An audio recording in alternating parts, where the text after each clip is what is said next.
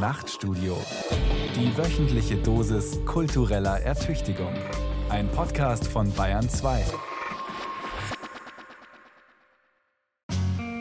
Hi Leute, na? Ich schwör's euch, es war in keiner Folge bisher so schwer, eine passende musikalische Untermalung fürs Intro zu finden wie heute.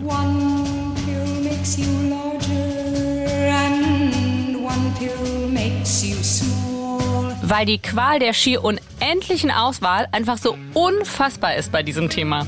Weil Kunst und Kultur halt irgendwie doch genauso mit diesem Thema zusammenhängen wie der Schnee und die Alpen. Ihr wisst schon, Zwinkers Wonky. Den Schnee, auf dem wir alle talwärts fahren, kennt halte jedes Kind.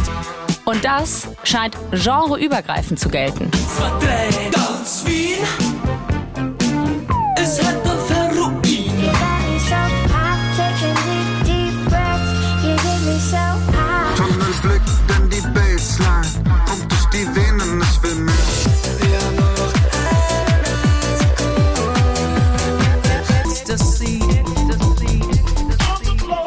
Und sind wir ganz ehrlich, dann gilt das nicht nur für die Musik- und Kunstszene. Unsere gesamte Geschichte über haben wir geraucht, gesoffen, geschmissen, gezogen, gespritzt. Nee, nicht alle, klar. Aber mehr als ein Drittel von uns hat schon illegale Drogen konsumiert. Mindestens. Realistischer ist sogar, dass gerade in jüngeren Jahrgängen nahezu die Hälfte der Leute irgendwann mal eigene Erfahrungen gemacht hat mit Cannabis oder auch mit anderen illegalen Drogen. das sind die Umfrageergebnisse von Wissenschaftlern wie Bernd Verse, den wir hier noch ausführlicher hören werden.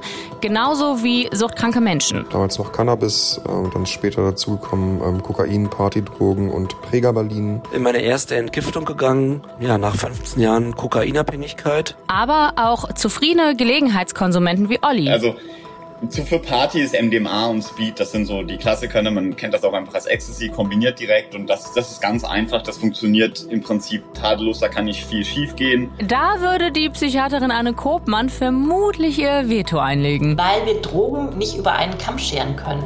Jede Droge, jede Substanz, die wir konsumieren, und dazu zähle ich auch Alkohol und Tabak, hat andere Wirkungen auf den Körper. Aber Step by Step, zurück zum Statusbericht. Fairerweise ist eine Sache da nämlich noch viel ehrlicher als jede Befragung.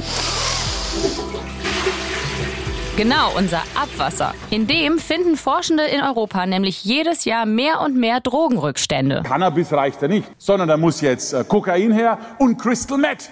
Das funktioniert dann ohne jegliche Verzerrung durch Antworten gemäß der sozialen Erwünschtheit und eher gemäß dem Motto Länder Europas spült euer Urin runter und ich sag euch, was ihr wirklich so treibt am Wochenende.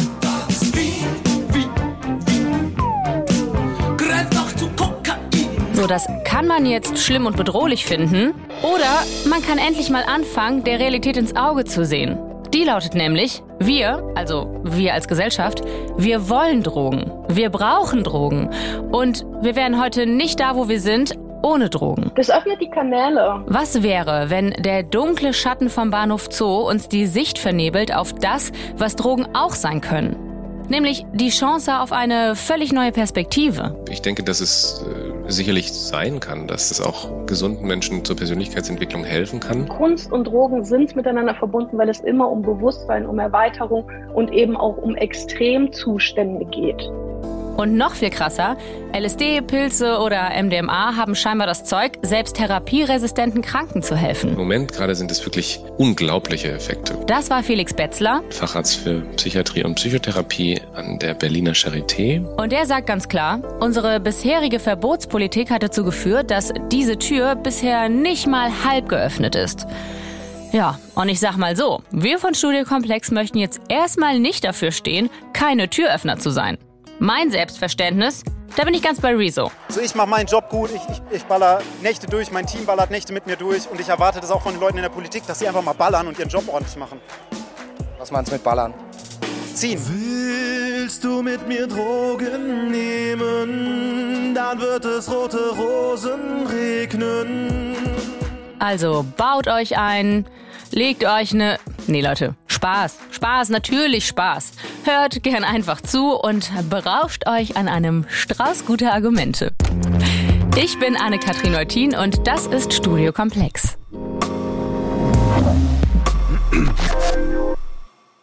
Okay, kleine Content Note vorab. Nicht, dass wir uns da missverstehen. Also wir sagen nicht, nehmt alle Drogen, gar kein Problem. Uns ist völlig klar, dass Drogen nicht immer super sind. Drogen richten Menschen zugrunde, ruinieren ihr Sozialleben, treiben sie in den Suizid. Wie desaströs Drogen sein können, das werden uns zum Beispiel John und Hagen noch erzählen.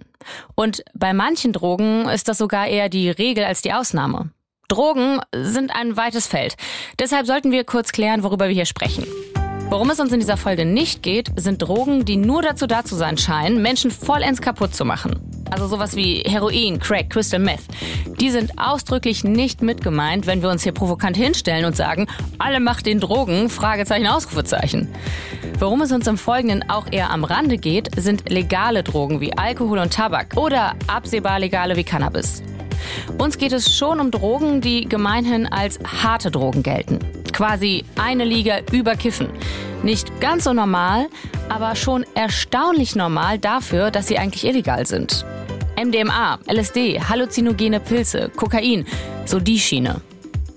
Ist es nicht super komisch, dass eigentlich jeder und jede von uns mindestens mal irgendwen kennt, die schon mal gekokst hat oder auf MDMA feiern war, wenn man es nicht sogar selbst war? Mama, wir machen diese Woche eine Folge über illegale Drogen bei Studio Komplex. Könntest du damit leben, wenn ich preisgebe, dass ich schon mal in Kontakt mit illegalen Drogen war? Was meinst du? Doch nicht die Nasentropfen damals? Wie sweet kann man bitte sein? Also, meine Mama hat jedenfalls ziemlich sicher nie von MDMA gehört. Perfekt. Vielleicht ist das aber auch einfach so ein Medienbubble-Ding.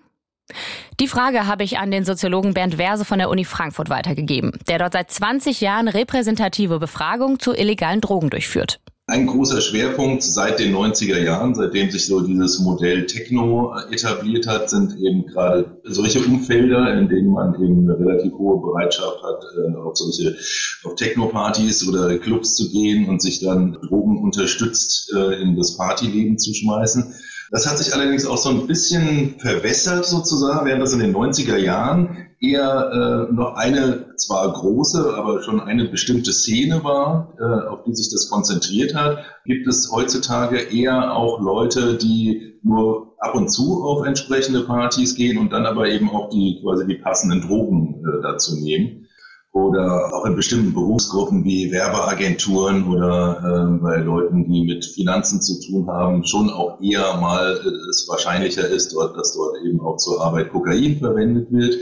Aber so ganz pauschal kann man es jetzt auch nicht mehr sagen. Also ich habe auch schon vor über 20 Jahren habe ich Leute interviewt, die Arbeiterjobs hatten und äh, sich regelmäßig mit ihren Freunden abends getroffen haben, um ein Gramm Koks wegzumachen. Also schon nicht nur die Medienbubble. Und eben auch nicht nur die armen Kids aus dem Bahnhofsviertel. Seine Beobachtung generell ist, die meisten Leute konsumieren nicht Drogen, um irgendwie ihre Probleme zu bekämpfen, sondern um damit in irgendeiner Weise Spaß zu haben. Und auch die, die dann doch ein Problem damit bekommen, das ist nicht dieses eine bestimmte Klientel. Das erzählt Hagen Decker, der 15 Jahre lang kokainsüchtig war und in Suchtkliniken einige andere kennengelernt hat. Das ist wirklich ein kompletter Querschnitt der Gesellschaft. Also ich saß da mit Piloten mit Chefärzten, mit einem Bäcker, mit einem Maurer, mit einem DHL-Fahrer, mit einem Gehirnchirurgen. Es ist halt nicht nur ein Problem von, weil das manchmal in ein paar Berichten so dargestellt wird, von Randgruppen, Leuten, die zu nur Raver oder zu, zu viel ballern, irgendwelche Assis. Das ist völliger Bullshit. Das ist überall. Wie viele KonsumentInnen das jetzt nun genau in Deutschland sind, das ist halt immer so bei illegalen Tätigkeiten. Solange die nicht polizeilich auffällig werden, ist das schwer statistisch zu erfassen. Und apropos illegal. Welcher Drogenkonsum in Deutschland illegal ist und welcher legal, diese Einteilung ist eigentlich ziemlich random. Sagt auch. Felix Betzler ist mein Name. Ich äh, bin Facharzt für Psychiatrie und Psychotherapie an der Berliner Charité und äh, leite hier klinisch die Spezialambulanz für ADHS und habe zudem noch eine Spezialsprechstunde aufgebaut für Partydrogen-assoziierte Erkrankungen.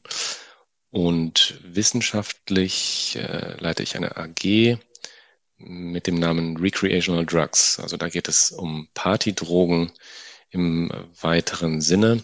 Das heißt, wer nimmt diese Substanzen, warum, äh, wie kann man die Prävention verbessern, aber eben auch die therapeutischen Aspekte der psychoaktiven Substanzen erforschen wir.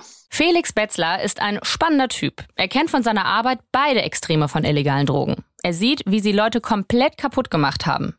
Er sieht aber auch, wie MDMA, LSD oder Psilocybin, das ist der Wirkstoff in halluzinogenen Pilzen, komplett kaputten Leuten helfen kann. Wenn der Staat es denn zulassen würde und eine Pharmaindustrie das auch pushen würde, anstatt lieber lukrativer über Monate und Jahre Antidepressiva zu verkaufen. Also die, das Verbot dieser Substanzen in der Forschung ist wirklich sehr bedauerlich. Das ist äh, historisch gewachsen und wissenschaftlich überhaupt nicht tragbar. Diese Verbotsklasse, sozusagen das Dichotom zu trennen in legal und illegal und medizinische Forschung da nicht zuzulassen, das ist äh, im Grunde genommen ein Desaster. Das lockert sich ja aber jetzt im Moment glücklicherweise langsam auf. Das bedeutet aber ganz konkret, zum Beispiel für unsere Studie, dass es sehr viel Aufwand bedeutet hat, alle Entscheidungsträger in Deutschland dazu zu bekommen, äh, diese Studie zuzulassen. Und äh, was für eine Studie ist das genau? Das ist äh, eine Studie, die vom Zentralinstitut für seelische Gesundheit in Mannheim initiiert wurde, gemeinsam mit uns von der Charité und einer Forschungsorganisation namens Mind, die hier in Berlin ansässig ist. Und wir behandeln therapieresistente Depressionen. Ähm, das heißt, Menschen, die in einer Depression stecken, bei denen herkömmliche Therapien nicht geholfen haben. Und diesen Betroffenen wird Psilocybin verabreicht und ein Beispiel, wie sowas helfen kann, ist, ähm, wenn man sich vorstellt, dass depressive PatientInnen häufig irgendwelche Vermeidungsverhalten haben. Also wenn irgendwelche depressiven Ängste kommen, dann versucht man sich abzulenken. Und unter Psilocybin ist dann auf einmal nichts mehr, wie es vorher war, in der Erlebniswelt und in der Gedankenwelt. Und man kann Dinge anders greifen und die Vermeidungsstrategien, die funktionieren nicht mehr. Beispielsweise, wenn man unter Einfluss von Psilocybin vor seinen Ängsten wegläuft, dann kann das mitunter dazu führen, dass die Ängste immer größer werden und dass es immer unerbittlicher sozusagen uns vor Augen geführt wird, wovor wir eigentlich wegrennen. Und ähm, unter diesem Ausnahmezustand des Gehirns unter Psilocybin kann es eben sein, dass man diese Spirale umkehrt und sich die Ängste anschaut, auf sie zugeht, die Dinge anders greift und das führt häufig zu ganz therapeutischen Erfahrungen. Also ich weiß nicht, wie es euch geht, aber bei mir weckt das direkt Assoziationen von dem, was wohl ein ganz schlechter Trip sein muss. Also so von Drogen mit seinen Ängsten konfrontiert zu werden. Also bei dem Einsatz von Substanzen, und das gilt ja immer, es ist das Verhältnis von Kosten und Nutzen, was entscheidend ist. Und äh, alles hat seinen Preis. Jede Substanz hat ihre Gefahr. Ähm, bei Psilocybin und LSD ist es was ganz anderes. Da müssen wir eben Acht geben auf äh, psychotische Erkrankungen, die können dadurch ausgelöst werden. Und deswegen äh, müssen wir unsere TeilnehmerInnen ganz sorgfältig auswählen. Also jemand, der zum Beispiel eine familiäre Häufung hat von psychotischen Erkrankungen, der sollte diese Substanzen nicht konsumieren und kann auch nicht in so einer Studie teilnehmen. An sich allerdings, also toxikologisch gesprochen, sind Substanzen wie LSD und Psilocybin relativ ungefährlich. Neben den Halluzinogenen LSD und Psilocybin wird auch noch MDMA in der Therapie eingesetzt, also genau die Droge, die auf Technopartys ähnlich beliebt ist wie Bier auf dem Oktoberfest. Wirkt nur ein bisschen anders. Und um zu verstehen, wie es wirkt, ähm, nochmal ein ganz kurzer Reminder, 12. Klasse BioLK. Was geht da eigentlich ab im Gehirn? Ja, hi. Äh, in meinem Referat erzähle ich euch, was Synapsen und Neurotransmitter sind. Also erstmal, eine Synapse ist, wenn zwei Nervenzellen miteinander kommunizieren. Diese Verknüpfung nennt man Synapse, das ist das eine. Und wie kommunizieren diese Synapsen miteinander? Ja, das sind jetzt die Neurotransmitter. Neurotransmitter sind quasi so, so die Botenstoffe, mit denen die Synapsen kommunizieren. Und diese Neurotransmitter, die beeinflussen ganz viel je nachdem, welcher Neurotransmitter da unterwegs ist und in welcher Konzentration, wirkt sich das zum Beispiel auf unsere Stimmung aus oder was wir fühlen oder so. Und diese Konzentration von diesen Neurotransmittern wird jetzt durch Substanzen eben beeinflusst. Im Fall von MDMA ist das Serotonin. Und das Serotonin wird dann in großem Maß ausgeschüttet und führt jetzt auf Erlebnisebene dazu, dass man sich euphorisiert fühlt und vor allem steigt die wir nennen das Introspektionsfähigkeit, also sagen die, die, das Vermögen, die eigenen Gefühle wahrzunehmen und auch die Empathie gegenüber anderen und uns selbst. Deswegen werden diese Substanzen auch manchmal Empathogene genannt. Und diese Eigenschaft der erhöhten Introspektionsfähigkeit gegenüber den eigenen Gefühlen, die macht man sich dann zunutze in der Therapie von insbesondere posttraumatischen Belastungsstörungen. Basierend auf diesen Erfahrungen findet Felix unsere derzeitige Kategorisierung unterschiedlicher Drogen eben extrem reformbedürftig. Viele dieser Substanzen äh, werden therapeutisch eingesetzt und häufig bildet sich der Ruf ja erstmal dadurch, dass eine Substanz legal ist oder illegal. Und das ist jetzt aus medizinischer Perspektive sicherlich keine sinnvolle Einteilung äh, im Sinne von alles, was illegal ist, ist gefährlich und schlecht und das, was legal ist, ist ähm, sicherlich nicht ganz so gefährlich. Das ist ja das landläufige Fehlurteil, was besteht. Und hier unterbreche ich Felix Betzler mal kurz, denn hierfür, also für die aus seiner Sicht quatschige Unterteilung von Drogen in legal und illegal, Dafür wird historisch besonders eine Person verantwortlich gemacht, Richard Nixon. 17. Juni 1971. Der damalige US-Präsident Richard Nixon ruft den War on Drugs aus. America's public enemy number one in the United States is drug abuse. Mit seinem Krieg will Nixon das Drogenproblem in den USA beseitigen und den internationalen Handel zerschlagen.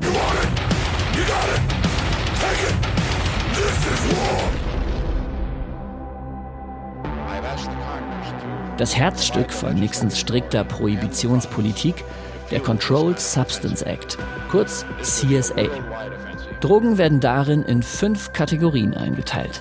In der gefährlichsten ersten Kategorie Heroin, aber auch LSD, psilocybinhaltige Pilze und Cannabis. Diese Kategorien hat sich Nixon nicht ausgedacht. Sie stammen aus einer UN-Konvention, die bis heute der rechtliche Rahmen für die weltweite Antidrogenpolitik ist. Das Einheitsübereinkommen über Suchtstoffe von 1961. Das Abkommen wird im Laufe der Zeit immer wieder angepasst. Ganz entscheidend 1988. Beeinflusst von Nixons Krieg gegen den Drogenhandel verpflichten sich die UN-Mitgliedstaaten, also auch Deutschland, den Handel, den Besitz, den Anbau und auch die Weitergabe der als illegal definierten Drogen zu einer Straftat zu machen. Mit dem Ergebnis, dass auch die Forschung an diesen Stoffen zum Erliegen kommt, weil natürlich niemand für seine Forschung ins Gefängnis möchte. Was wäre denn eine sinnvolle Unterteilung aus wissenschaftlicher Perspektive? Lässt sich das so verallgemeinernd sagen? Also es kommt ja bei diesen Substanzen immer ganz darauf an, welchen Aspekt man sich anschaut. Heroin beispielsweise kann bei einer Überdosierung eben sofort zum Tod führen. Es gibt andere Substanzen, die haben jetzt unmittelbar erstmal geht keine Gefahr von aus, langfristig aber schon. Zigaretten beispielsweise. Und deswegen ist die Frage, was ist jetzt die schädlichste Substanz eigentlich gar nicht so einfach. Es gibt aber tatsächlich eine Studie, die hat versucht, das darzustellen. Substanzen ganz differenziert anzusehen und aufzuteilen in gesellschaftlichen Schaden, äh, Schaden für den Konsumierenden selbst, äh, Schaden für das Umfeld, körperlicher Schaden, psychischer Schaden. Und wenn man das alles in einen Topf wirft und dann wirklich die Frage stellt, was ist denn jetzt eigentlich die schädlichste Substanz? Dann kommt erstaunlicherweise eben tatsächlich nicht Heroin, Crack, Kokain oder sonst etwas an erster Stelle, sondern der Alkohol. Das ist eine Studie, die ist sicherlich auch angreifbar und diskussionswürdig, aber sie zeigt eben, dass die Trennung von legal und illegal, so wie sie jetzt ist, eben sicherlich keiner medizinischen Logik folgt. Sinnvoller wäre daher eine Einteilung in Gruppen, die sich eben nach dem tatsächlichen Schädigungspotenzial aus medizinischer Sicht richtet. Das hieße dann Alkohol verbieten oder und, und Kokain beispielsweise nicht oder LSD, was ja ein sehr geringes ähm, Schädigungspotenzial auf dieser Skala hat? Genau, das ist jetzt natürlich die große Frage. Mhm. Äh, Alkohol verbieten, das ist eine Möglichkeit. Haben wir schon probiert, funktioniert nicht so gut. Ne? Die Prohibition in den USA Ja. zeigt das eben sehr deutlich. Das heißt, die sinnvolle Reaktion wäre sicherlich nicht, den Alkohol zu verbieten, sondern sich zu überlegen, kann man bestimmte Substanzen anders regulieren, als wir es jetzt tun.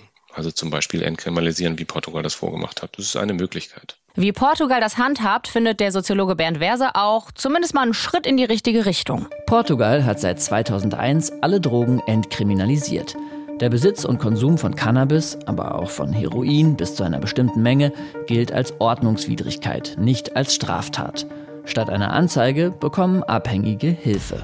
Da hat man schon seit über 20 Jahren dieses Modell und äh, da hat man gerade, was eben so die harte Szene angeht, hat man einfach sehr, sehr viel erreicht. Also da gab es vorher gerade in Lissabon ein Riesenproblem mit der verelendeten harten Szene und dadurch, dass man eben diese Entkriminalisierung eingeführt hat und gleichzeitig noch weitere Behandlungs- und Präventionsmaßnahmen dazu dem zur Seite gestellt hat, hat man da einfach sehr, sehr viel erreichen können. Was heißt denn viel erreicht? Also gibt es weniger Drogentote, gibt es weniger Süchtige, weniger Konsumenten oder was heißt das? Also angefangen damit, dass diese große Szene, die es damals in Lissabon gab, viel kleiner geworden ist und viel weniger sichtbar geworden ist. Und die Leute, die eben solche Probleme haben, äh, denen kann, konnte viel besser geholfen werden und dadurch eben auch die Drogentotenzahlen reduziert werden und so weiter und so fort. Bernd Werse geht es aber noch nicht weit genug. Er ist nicht nur für eine Entkriminalisierung, sondern für eine Legalisierung der meisten Drogen. Und weil das Motto gilt, Three is a Party, hole ich für die Erklärung dazu noch Anne Kopmann mit ins Boot. Ich bin Oberärztin an der Klinik für abhängiges Verhalten und Suchtmedizin am Zentralinstitut für seelische Gesundheit in Mannheim. Genau der Ort, wo die Studie initiiert wurde, an der Felix Betzler auch beteiligt ist. Mannheim geht richtig nach vorn. Wobei Anne Kopmann bei unserer Party of Three tatsächlich lieber ein paar Schritte zurück macht, wenn es um Forderungen wie die allgemeine Legalisierung von Drogen geht. Ihre Haltung? Auf keinen Fall. Sie sagt aber auch, Ich kann gut mit Entkriminalisierung leben, wenn man den Menschen stattdessen, wenn sie erwischt werden mit einem Konsum, ein therapeutisches Angebot macht. zur Unterscheidung erstmal, was bedeutet Entkriminalisierung, also das, was Portugal auch macht? Der Begriff der ähm, Entkriminalisierung meint, wir wissen, dass eine Verhaltensweise ähm, nicht richtig ist und wir bieten den Menschen aber dann etwas an, was sie dabei unterstützt, diese Verhaltensweise ähm, zu unterlassen. Sie bekommen aber nicht, weil sie diese Verhaltensweise ähm, ausüben, eine juristische Konsequenz, sprich entweder eine Geldstrafe oder eine Gefängnisstrafe. Legalisierung geht einen Schritt weiter. Der Begriff Legalisierung meint, wir machen es völlig gesetzlich erlaubt, diese Substanzen zu konsumieren. Also es gibt kein Verbot mehr für den Verkauf von Cannabis.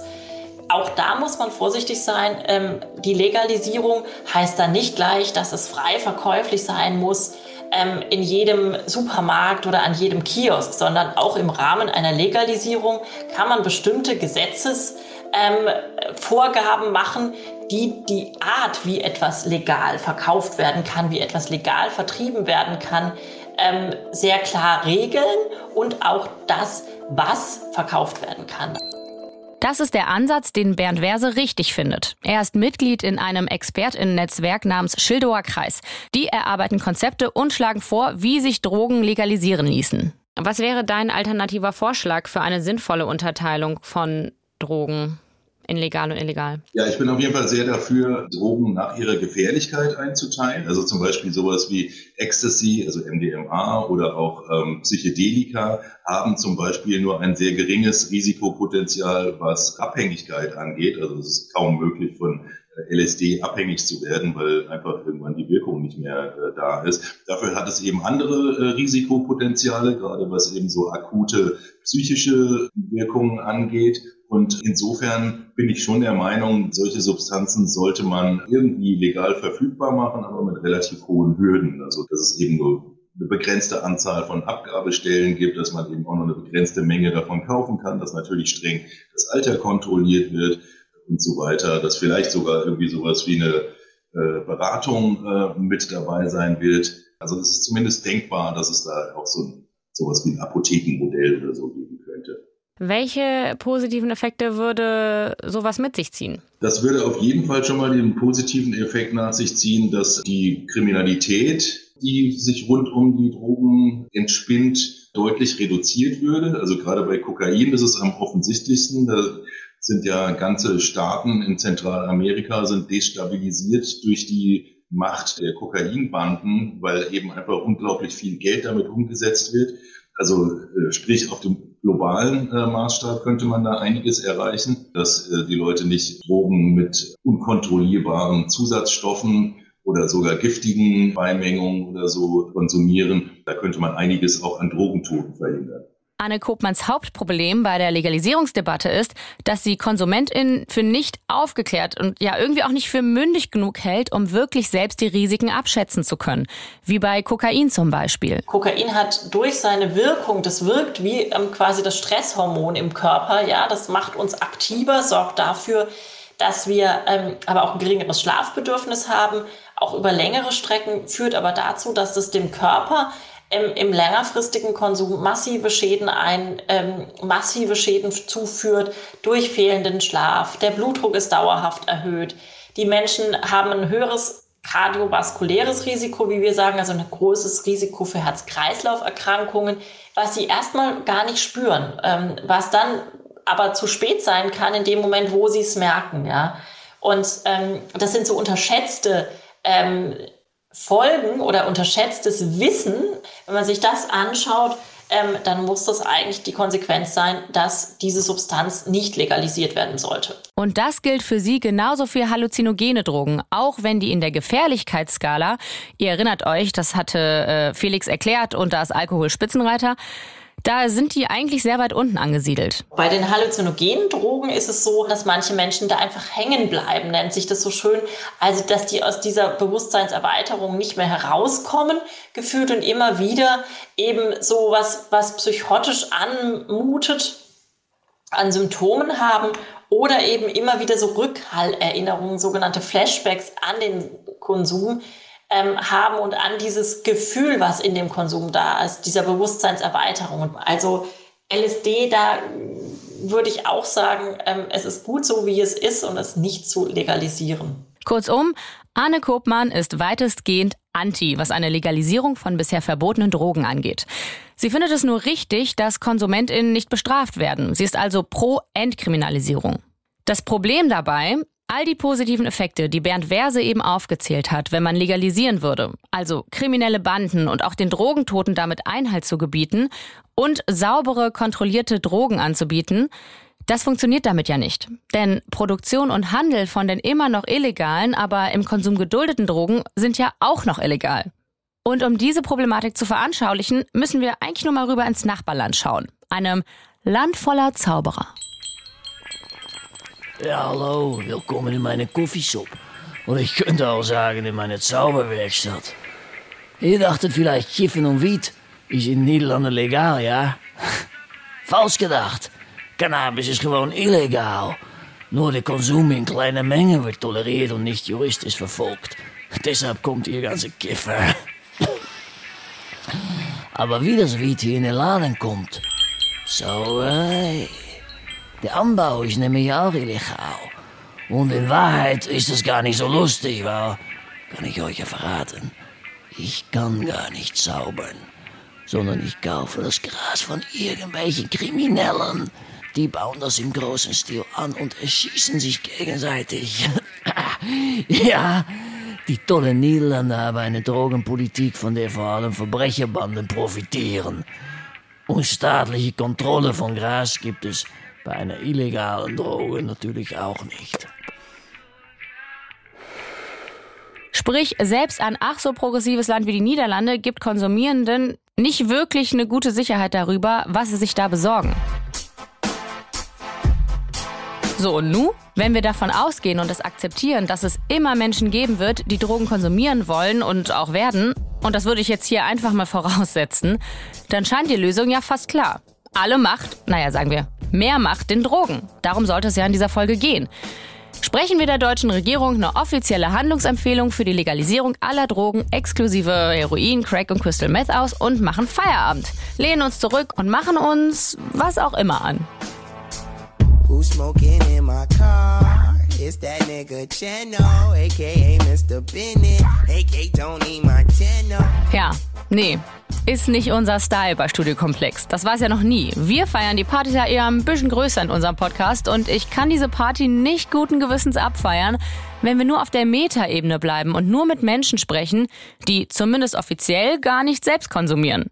Und wie unser Arzt Felix Betzler es so treffend formuliert hat, What goes up must come down. und diese Geschichte können zwei Männer erzählen, deren Drogenkonsum sie nicht nur satte eine Million Euro gekostet hat, sondern noch sehr viel mehr. Ich bin äh, John Cook. Ich bin äh, 34 Jahre alt, ähm, habe viel so in Veranstaltungen gearbeitet und ähm, als Grafiker äh, und habe eine Ausbildung zum Erzieher angefangen, die ich aber leider abbrechen oder unterbrechen musste, weil ich eben äh, abhängig bin. Ich bin seit meinem 14. Lebensjahr abhängig, äh, damals noch Cannabis äh, und dann später dazugekommen ähm, Kokain, Partydrogen und Pregabalin. Mittlerweile bin ich clean. Ich bin seit 251 Tagen heute clean und habe mit meinem Freund Hagen Decker, den ich in äh, einer Übergangseinrichtung kennengelernt habe, einen Podcast begründet, wo wir über Sucht sprechen. Sucht und süchtig. Ja, hallo, mein Name ist Hagen Decker, ich bin 40 Jahre alt. Ich bin Filmregisseur. Ich habe die ersten sechs Jahre selbstständig äh, hauptsächlich Musikvideos gemacht. Ich war tatsächlich viermal für den Echo nominiert. Ich habe Musikvideos gemacht für alle großen deutschen Künstler. Tim Bensko, Jupiter Jones, Jennifer Rostock, Max Mutzke, Polarkreis 18, Matzen. Ich unterbreche mal kurz. Diesen Clip zum Beispiel. Muss nur noch kurz die Welt retten. Danach flieg ich zu dir. Ende 2021 in meine erste Entgiftung gegangen. Ähm, ja, nach 15 Jahren Kokainabhängigkeit. Hatte letztes Jahr äh, sieben Monate stationäre Therapie und befinde mich jetzt in einem betreuten Wohnen und bin genau acht Monate und einen Tag clean. Herzlichen Glückwunsch euch beiden erstmal. Ähm, Vielen lieben Dank. Ihr hattet es schon, beziehungsweise John hat es schon angesprochen, du auch. Also John, du bist schon mit 14 mit Drogen in Kontakt gekommen. Hagen, du bist ein bisschen später. Wie genau ist denn das vonstatten gegangen? Könnt ihr das mal beschreiben? Also war am Anfang bei mir sehr viel, auch einfach so ein bisschen so eine Gruppenzwang-Geschichte. Also es ist jetzt nicht so, dass jemand mich dazu überredet hat, zu konsumieren. Aber der Kreis, in dem ich mich bewegte, also es waren so viele Basketballer und ich habe auch immer so einen Hip-Hop-Kreisen, da fing dann plötzlich jeder an, irgendwie zu konsumieren. Und aus meinem vollkommen clean und eigentlich auch relativ vernünftigen Freundeskreis wurde ziemlich schnell ein Freundeskreis, der eigentlich nur noch so richtig verbunden wurde durch, durch, durch Cannabis. Genau, und deshalb dann, dann passt es natürlich auch sehr schnell sehr gut auch zu diesem Basketball-Lifestyle dazu. Also ne, Basketball, Hip-Hop, Cannabis konsumieren, ähm, Freiplatz. Äh, das war dann doch sehr schnell meine Welt und es, es passte dann irgendwie alles gut zusammen. Ähm, klar, alles andere wurde dann nach und nach von mir auch irgendwie vernachlässigt. Aber es, es fügte sich einfach zu, ja, zu meinem neuen passenden Leben ähm, zusammen. Also meine erste Droge war auch Cannabis, pünktlich zum Abitur. Ähm, habe ich da zwei, drei Jahre auch mitgeraucht, weil auf einmal haben auch alle gekifft äh, auf dem Gymnasium, auf dem ich war. Aber ich habe dann danach damit aufgehört. Also da hat sich bei mir trotz ja zwei, drei Jahren äh, intensiver Konsum keine Sucht entwickelt. Ähm, das ist ja auch manchmal so, nicht jede Substanz löst bei jedem, äh, auch bei vielen Konsum automatisch eine Sucht aus. Bei Kokain war das dann leider ganz anders bei Hagen. Also mein Erstkonsum war in der Bar 25 damals, wurde mir das einfach angeboten. Zu dem Zeitpunkt war ich 25 Jahre alt. Also Bar 25 ist eine, also inzwischen geschlossene, aber ziemlich berühmter Club in Berlin gewesen. Das so für den Hintergrund, genau. Genau, richtig. Und ähm, ja, und ich bin ja in Berlin aufgewachsen und war natürlich immer viel auf Konzerten, viel in Clubs, aber ich muss sagen, bis zu diesem Tag kam das Angebot auch nie. Und dieser Tag hat aber tatsächlich vieles verändert, denn also danach war mir klar, wer auch konsumiert, speziell Kokain, ne? Das war wie Farbfernsehen, von, von Schwarz-Weiß-Fernsehen zu Farbfernsehen für mich. Ich habe in mir so ein, was ich jetzt weiß, nach meiner Therapie, einen Mangel an Selbstvertrauen und ähm, also ich halte mich eigentlich für einen Versager, tief in meinem Herzen, das ist mir jetzt bewusst und daran kann ich jetzt auch arbeiten. Aber ähm, das wusste ich zu dem Zeitpunkt nicht. Und nach diesem Erstkonsum habe ich mich halt zum ersten Mal in meinem Leben wie jemand gefühlt, der nicht einen tiefen Schmerz in sich trägt. So. Und ja, aus dem anfänglichen Partykonsum wurde dann auch relativ schnell ein ähm, ein Konsum während meiner ähm, Tätigkeit als Cutter. Also ich habe am Anfang ja noch nicht Regie geführt, sondern die äh, Dinge für andere geschnitten. Und wenn man dann nachts alleine vorm Computer sitzt, hat das sehr gut gepasst. Und die ersten zwei, drei Jahre hatte man ja auch gute Ergebnisse erzielt damit. Man hatte Spaß damit. Und äh, es gab noch keine negativen äh, Begleiterscheinungen. Das ändert sich aber dann ja drastisch. Jetzt würde ich euch gerne noch einen weiteren Partygast vorstellen. Olli. Seine Drogenbiografie ist zumindest ein Stück weit ganz ähnlich, aber unterscheidet sich dann ganz elementar an einem Punkt. Dem berühmten Kipppunkt nämlich. Den gibt's bei Olli nicht. In Anführungszeichen ganz klassisch war meine erste Droge Gras, ja. Man hat halt in der Jugend gekifft. Auch relativ viel, muss ich sagen. Das hat sich dann noch so eine ganze Zeit gezogen und dann irgendwann ist das so ein bisschen ausgelaufen. Also es ist nicht so, dass, dass ich das ganz aufgehört hätte, aber ähm, also Kiffen war so die, die Droge, mit der ich das, also Drogen nehmen kennengelernt habe. Und wie ist es dann mehr geworden und zu welchen Drogen so geworden? Ja, Das hat eigentlich sehr lange gedauert. Also ich, ich komme aus Süddeutschland, muss man sagen. Ich glaube, wir sind relativ konservativ äh, erzogen worden, aufgewachsen.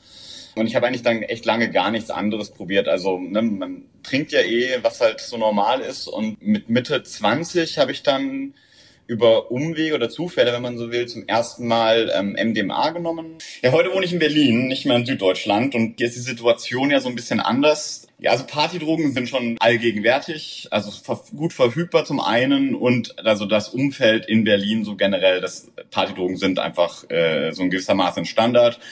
Und das würde ich auch sagen, hat eine gewisse Regelmäßigkeit. Man kann das eh nicht so oft machen, wie Leute das immer so, also ne, wie das so dargestellt wird, oft in Filmen oder so. Ich würde mal sagen, im, im Durchschnitt so alle sechs Wochen vielleicht ist man irgendwie ähm, drauf, wie man so sagt, ne, oder mal unterwegs. Ja, und warum geht das nicht so häufig, wie man das in, wie das in Filmen dargestellt wird? Ich weiß nicht so ganz, was du meinst. Ja, also, also wahrscheinlich liegt das auch so ein bisschen an mir, aber ich führe ein sehr geregeltes, äh, funktionales Leben. Ne? Ich habe viel zu tun, ähm, ich habe eine Beziehung, ich habe viel Arbeit und also Drogen nehmen oder äh, so Rauschmittel nehmen, das ähm, dauert immer einen ganzen Augenblick und man ist da ganz schön beschäftigt. Und das Zweite ist, dass man also Toleranzen entwickelt, wie gegen alles, ne, gegen Alkohol oder äh, Nikotin ja auch, dass man, ähm, wenn man das sehr regelmäßig macht, einfach sehr viel nehmen muss und das dann wahrscheinlich vielerlei negative Implikationen hat. Ne? Ihr merkt schon, Olli Ballard hat sein Leben aber ziemlich im Griff. Er bezeichnet sich selbst als vorsichtigen Befürworter. Warum ich diese Biografien hier parallel aufbaue? Weil sich bei der ganzen Debatte um Kosten und Nutzen von Drogen und inwiefern Drogen zumindest mal mehr Macht gegeben werden sollte, natürlich die Frage stellt, wann und wie und warum kippt es und wie kann man das verhindern? Rein medizinisch erklärt Felix Betzler von der Charité das so. Je nachdem, wie schnell und stark dieser Dopaminausstoß ausgelöst wird, macht eine Substanz auch entsprechend abhängig. Mm, Und die Substanzen kann man schon auch hinsichtlich ihres Suchtpotenzials einteilen. Also da steht sehr weit oben Heroin, ähm, ebenfalls weit oben Kokain, Crack, ähm, Alkohol und Tabak aber auch ähm, und so weiter und so fort. Und ähm, ganz unten, wenn man jetzt äh, sich die Achse des Suchtpotenzials anschaut, sind Substanzen wie LSD, Psilocybin. Ähm, genau, das sind sozusagen die Schlusslichter. Dann muss man aber natürlich auch auf die KonsumentInnen schauen. Was bringen die denn eigentlich mit? Weil die Disposition äh, zu einer Abhängigkeit äh, ist durchaus unterschiedlich, wird beeinflusst durch ganz verschiedene Dinge, wie zum Beispiel Impulsivität. Menschen, die impulsiver sind, neigen eher zu Substanzkonsum als Menschen, die weniger impulsiv sind. Kokain hat, Felix hat es angedeutet, ein hohes Suchtpotenzial. Schätzungen gehen davon aus, dass knapp 20 Prozent der gelegentlich Kokain konsumierenden eine Abhängigkeit entwickeln, also eine von fünf Personen. Dabei geht es aber nicht um körperliche Abhängigkeit wie bei Heroin, es ist eine psychische.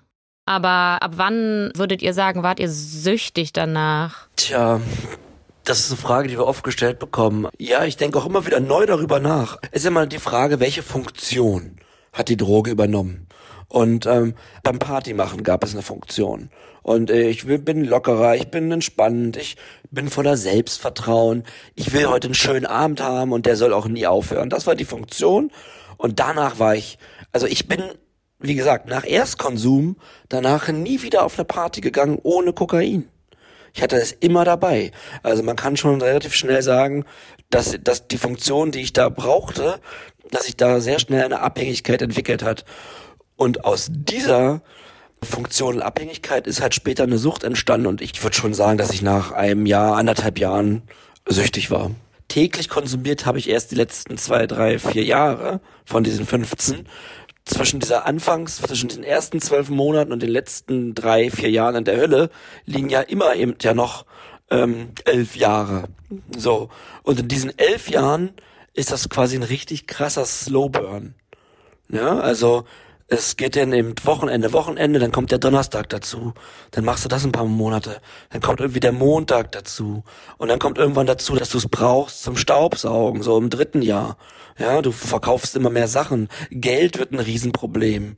Äh, man lügt alle Leute an. Man führt dann irgendwann im dritten, vierten Jahr fängst du an, ein Doppelleben zu führen. Jetzt kann man immer so ein paar Dinge festmachen, zum Beispiel Konsum, der dann alleine stattfindet. Das finde ich ist immer so ein guter Indikator, um zu sehen, ob es ein problematischer Konsum ist. Ja. Dann natürlich, wenn ja die Dinge, die man eigentlich kontrollieren kann, langsam irgendwie verschwimmen diese Grenzen. Also wann fange ich an zu konsumieren, wann höre ich auf zu konsumieren? Das ist natürlich ein wichtiger Faktor. Äh, und was Hagen eben auch schon erwähnt hat, sind so diese Lügenkonstrukte, die man sich aufbaut, um die Sucht in irgendeiner Form oder den Konsum in irgendeiner Form zu rechtfertigen oder zu verschleiern äh, oder sich irgendwie noch schön zu reden. Und bei mir haben all diese Dinge sich schon sehr schnell geändert.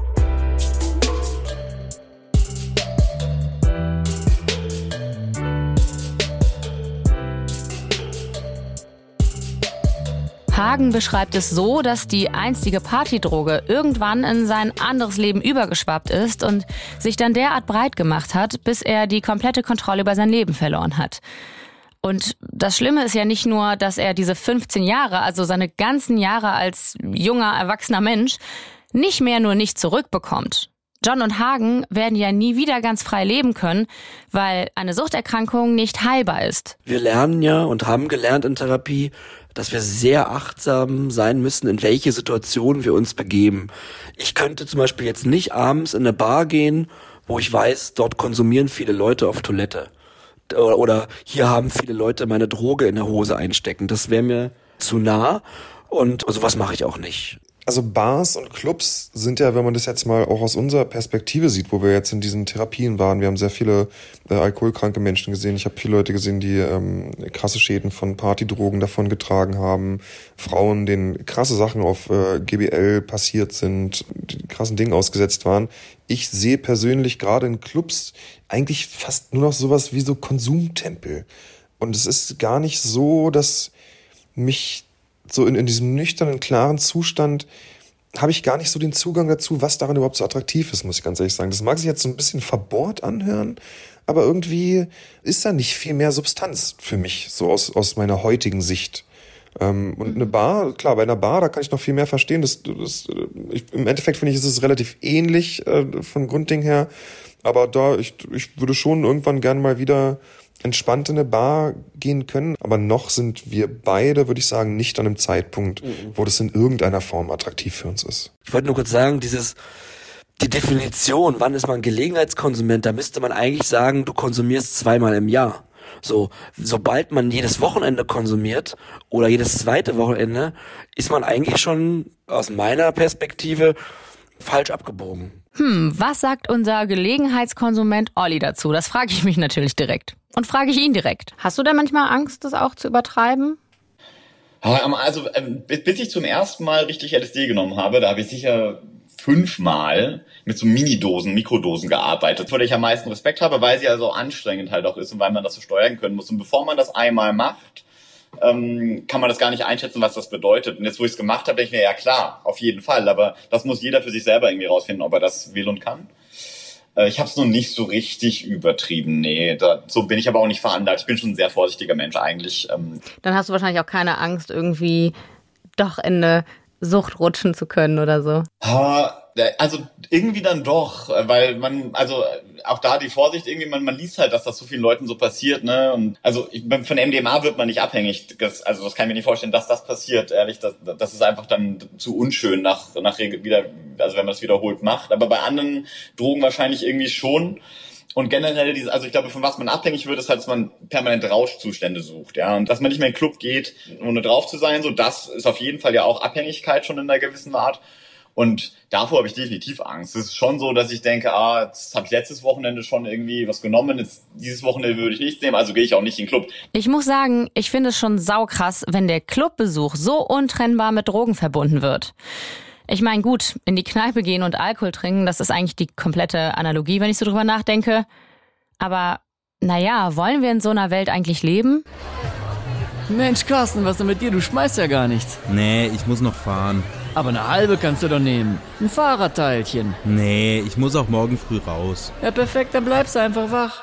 Natürlich ist das überspitzt. Wobei, vielleicht auch nicht mal so sehr. Vielleicht je nach Freundeskreis. Wenn Leute in Berlin in unserem Alter keine Drogen nehmen, dann ja schon aus sehr bestimmten Gründen. Vermutlich nicht, weil sie noch nicht die Gelegenheit hatten, ja. Da merkt man das dann schon und dann finden das Leute auch betont nervig oft, dass das dann so zum Gesprächsmittelpunkt wird oder ne, wenn dann so einem Abend halt was konsumiert wird, dann ist das halt auch so, dann steht das da so rum und dann wird das so gemacht und jemand, der da keine Lust drauf hat, findet das auf jeden Fall aufdringlich. Also in der Freundeskreiskonstellation, denke ich, ist es auf jeden Fall ein Thema. Da, also man fängt dann schon auch an, Abende auszutarieren. Ist das jetzt gut, dass er, dass er oder sie dabei ist, so, ne? Und ähm, also das passiert, aber auf einem Freundschaftslevel habe ich da gar nicht, also überhaupt nicht. Das dass ich so denke, ah, das ist jetzt ein besserer Freund oder nicht, weil wir uns äh, irgendwie gleiche, also gleiche Meinung dazu hätten, dass wir es nicht. Ja, aber das finde ich halt so einen spannenden Aspekt auch. Ich kenne das auch aus meinem Umfeld, dass äh, Freundeskreise separiert werden danach, ob sie Drogen konsumieren oder nicht. Und ich finde, dass es auf einer gesellschaftlichen Ebene auch ganz spannend ist, weil man sich ja überlegen muss, wohin führt das eigentlich, wenn jetzt, sagen wir mal, Drogen nehmen und, und sowas wie Koks oder so, wenn das jetzt legalisiert wird.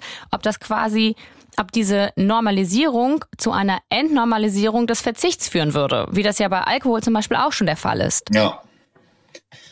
Nee, stimme ich dir zu. Das ist wirklich eine interessante Fragestellung. Ich würde es einfach befürworten und das ist auch der Grund, warum ich dieses Interview auf jeden Fall mitmachen wollte, dass es einen offenen Diskurs dazu gibt und dass die Sozialisierung nicht so hart in irgendwie von sehr konservativen Meinungen irgendwie oft übernommen wird und dass, ne, dass man wenig zumindest offen drüber äh, sprechen kann. Also ich spreche auch mit meinen Eltern darüber, ne, die wirklich, ich glaube, meine Eltern haben beide in ihrem Leben nicht mal eine Zigarette geraucht und trotzdem erzähle ich ihnen das und einfach nur, weil ich will, dass sie das wissen, dass das nichts Dramatisches, nichts Schlimmes ist, dass das gegebenenfalls voll die schönen Momente erzeugt, über die man so reden kann. Und es ist jetzt nicht super life-changing für mich, aber es ist trotzdem erzählenswert und ähm, äh, genau, also ich möchte diesen Diskurs fördern. Was wir letztendlich durch die Gespräche mit John Hagen und Olli erfahren haben, ist die Notwendigkeit zu lernen, was für jemanden individuell ein verantwortungsvoller Konsum ist. Und das ist aber ja auch nichts, was wir nicht auch wollen würden, wenn wir jetzt tatsächlich eine Legalisierung bestimmter Drogen andenken. Aber das hat ja Bernd Wers in seinem Konzept auch gesagt. Und ganz ehrlich, natürlich fordert niemand, dass LSD und MDMA jetzt neben Kuschelsocken und Detox-Tee im Supermarkt steht. Die Psychiaterin Anne Kopmann bleibt trotzdem skeptisch. Sie hat da zum Beispiel auch die Sorge, dass Drogen dann für ein gutes Leben so eine Art Grundvoraussetzung werden. Wir wollen auch Wohlbefinden haben auf der anderen Seite. Das führt dann dazu, dass eben Substanzen konsumiert werden, die fitter machen auf der einen Seite und abends dann etwas, was einen ausruhen und chillen lassen kann. Und das, da sind wir, glaube ich, einfach ähm, als Gesellschaft auf einem Weg, wo wir uns wirklich fragen müssen, wie viel Dro wie viel brauchen wir, also wie müssen wir unsere Gesellschaft vielleicht gestalten, dass wir auch ohne Drogen ähm, wieder zu einem normalen Leben kommen, was uns auch zufriedenstellen kann. Ich kann absolut verstehen, dass es irgendwie pervers ist, dass wir mit Drogen eigentlich ja nach der größtmöglichen Freiheit streben, aber doch irgendwie einer kapitalistischen Logik anheimfallen. Nämlich das Maximum aus allem herausholen zu wollen. Selbst wenn es nicht um die Leistungssteigerung im Job geht, wie bei Hagen, dann halt um die möglichst geilste Feiererfahrung aller Zeiten. Und damit setzen wir die Messlatte manchmal so hoch, dass wir die im Normalzustand einfach nicht mehr zufriedenstellend erreichen können. Und ich glaube, das führen wir uns nicht immer vor Augen. Und ich glaube auch, wir sollten da mehr drüber nachdenken. Ich muss aber auch gestehen, ich find's geil, wenn wir realistisch bleiben. Und ich stoße mich ein bisschen an dem Wieder in der Aussage von Anne Kopmann, an dem Wieder zu einem normalen Leben kommen. Weil ganz ehrlich, unsere Gesellschaft war immer auch schon von Drogen geprägt.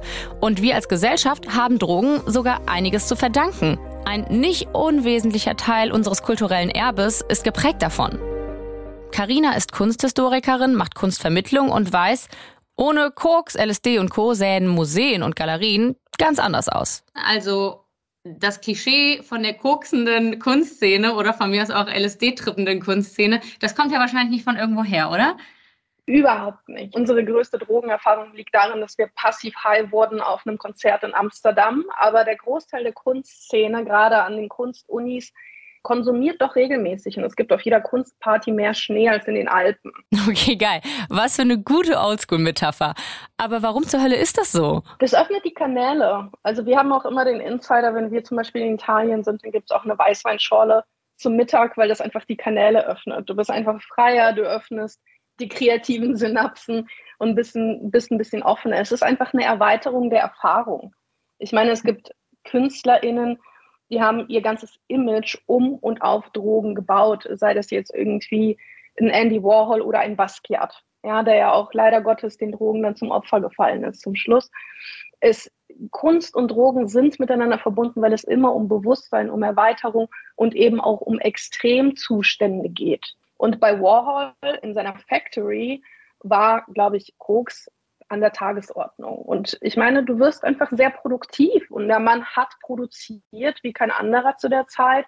Und dann war es eben auch natürlich, dass man dann eben in der Mittagspause gemeinsam sich die Produktivität durch die Nase gezogen hat, um eben die Serienprints besser da liefern zu können. Es hört sich jetzt sehr brutal an, aber letztendlich weiß man bei ihm doch, dass tatsächlich die Droge auch Mittel zum Zweck für die Produktivität war. Und wäre es tatsächlich so falsch, dieses Potenzial auch zu nutzen? Also nicht nur zu medizinischen Zwecken, wie es Felix Betzler tut. Jetzt frage ich mich natürlich, weil das, was du beschrieben hast, also gerade wie MDMA wirkt, ähm, zum Beispiel was die Introspektionsfähigkeit betrifft, gilt der positive Nutzen eigentlich nur zur medizinischen Behandlung oder können Drogen unter Umständen eigentlich auch jedem Gesunden helfen? Ja, das ist eine schwierige Frage, weil das sehr individuell ist. Also ich denke, dass es äh, sicherlich sein kann, dass das auch gesunden Menschen zur Persönlichkeitsentwicklung helfen kann. Dazu wissen wir relativ wenig in der Forschung. Äh, dazu wissen die PartygängerInnen sicherlich mehr. Aber ich bin eben Wissenschaftler und Arzt und deswegen beschäftige ich mich tatsächlich nur mit dem Einsatz im medizinischen kontrollierten Setting. Ich weiß nicht, ob das die Frage jetzt. Natürlich beantwortet das die Frage nicht befriedigend.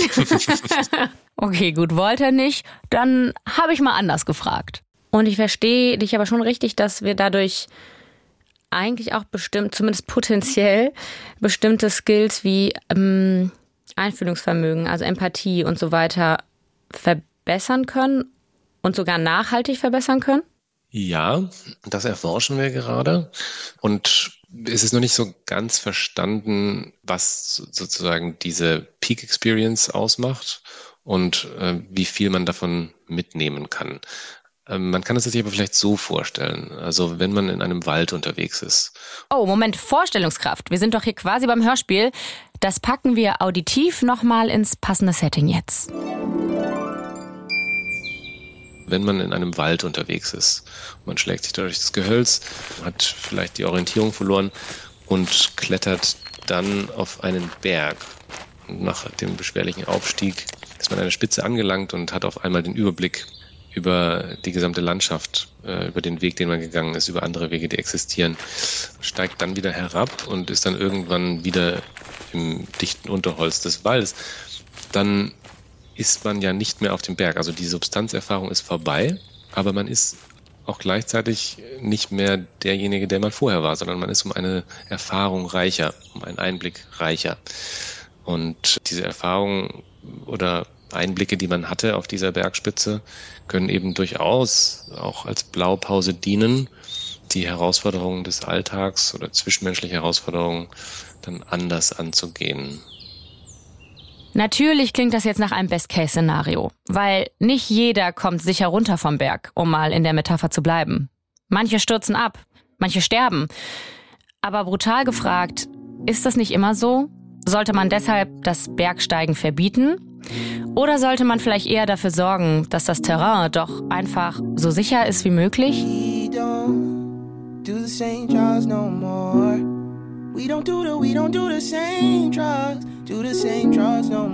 Das war Studio Komplex und ich danke euch fürs Zuhören. Ich danke außerdem Jella Mehringer, Rick Oppermann, Mia von Hirsch und Torben Richter für die sensationelle redaktionelle Mitarbeit und die substanziell schlechtesten Wortspiele in der Historie von Studio Komplex.